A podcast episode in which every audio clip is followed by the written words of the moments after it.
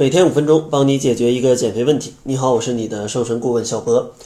这期节目呢，主要教大家一些轻松的搭配营养的法则。因为只有当你把营养搭配去搭配好，这样的话才能让身体轻松的减掉脂肪。其实像营养搭配当中的供能物质，主要有三种。咱们只要把这三种去搭配好，其实日常生活当中既能有饱腹感。还能让你去减掉脂肪。那这三种营养物质究竟是什么呢？它们分别是碳水化合物、脂肪跟蛋白质。那日常生活当中，大多数肥胖的朋友，这三种营养素可能是怎么搭配的呢？他们可能脂肪占百分之三十左右，碳水化合物呢占到百分之五十左右，剩下的百分之十左右是蛋白质。这样的搭配就非常容易出问题。首先，你的碳水化合物太多的话，它的消化速度是比较快的。这样的话，你的很大一部分能量吃进去，但是它提供的饱腹感却很少。然后你又吃进去比较多的脂肪，而脂肪的热量是很高的，所以说这样的话，你自然就非常容易发胖。那咱们应该怎么样去调整一下呢？其实咱们在减肥当中。可以把碳水化合物摄入的含量控制在百分之四十到百分之五十，而蛋白质呢控制到百分之三十左右，百分之三十左右，剩下的一些呢可能是脂肪。为什么要这样去搭配呢？因为碳水化合物是人体供能最快的一种物质，呃，咱们在减肥当中绝对是不能不吃碳水化合物的。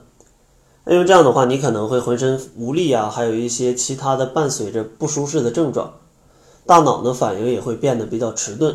所以说，碳水化合物咱们是必须要吃的。所以说，咱们主要就是把碳水化合物限制在一个刚刚够身体需求的量，差不多也就百分之四十到百分之五十这样。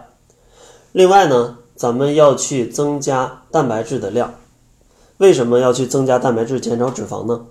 首先，像我说的，脂肪的热量太高了，咱们要去控制它在百分之十到百分之二十这样的一个范围就可以了。而增加蛋白质呢，它就可以很好的去提高你的饱腹感。同时呢，蛋白质的食物热效应还是很高的，这样的话就可以让蛋白质的损耗的热量变得更多。也就是说，你可能吃了一千大卡啊，它经过食物热效应，可能自己就损耗掉了两百、三百大卡。这样的话，你每天既有饱腹感，摄入的热量还不多，这样的话对于减肥肯定是非常有帮助的。像我说了这么多数据啊，你听到现在可能也是比较迷糊的。那咱们日常生活当中应该怎么吃呢？其实也是挺简单的，最简单增加蛋白质的办法啊，增加蛋白质的办法就是你每天每顿饭都增加一个水煮蛋就可以了，然后。咱们看一下你剩下的饮食，比如说你早上习惯去吃一些粥啊，或者说习惯去吃什么油条啊这类食物，那你可以增加一个水煮蛋，然后减少一些油条，减少一些粥，这样的搭配来去吃。或者你在中午，可能你习惯去外面吃一份面条，或者说吃一份盖饭，这样的话碳水化合物的量就太多了。所以说呢，你可以选择减少一些面条，减少一些饭，然后再增加一个鸡蛋。当然呢，你也要去增加一些蔬菜啊，因为你一点菜都不吃的话，非常容易引起便秘的一些问题。然后像晚餐，可能你会出去吃，比如说上餐馆西餐呐，或者说像中餐呐，甚至像火锅啊，像这些地方要注意的就是脂肪的摄入不要超标，尤其像一些油炸的菜。红烧的菜，它里面可能会放很多的油，像这种情况，咱们就要控制油脂，怎么办？最简单的办法，涮一下热水，涮一下热水，然后正常去吃主食，然后再增加一个鸡蛋。当然呢，如果你主食的比例还是太多啊，因为我建议在百分之四十到百分之五十嘛。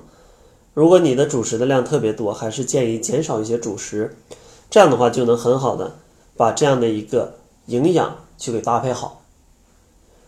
总结一下，今天我建议大家在减肥过程当中的营养，尤其是能量的搭配，是碳水化合物在百分之四十到百分之五十，然后蛋白质占到百分之三十左右，剩下的一部分是脂肪。日常的生活当中呢，咱们可以减少适量的主食，然后每餐增加一个水煮蛋，另外过油的菜可以涮一下水，基本呢就可以达到这样的一个标准。当然，更加详细、更加具体，大家也可以参照一下《中国居民膳食指南》，通过它呃来去参照自己的饮食是不是合格。到最后，如果你说减肥，你还是不会吃，那我也可以送给你一份超简单的七日瘦身食谱。想要领取这份食谱，大家可以关注公众号，搜索“窈窕会”，窈窕淑女的窈窕，会议的会，然后在后台回复“食谱”两个字，就可以领取到这份食谱。那好了，这就是本期节目的全部，感谢您的收听。作为您的私家瘦身顾问，很高兴为您服务。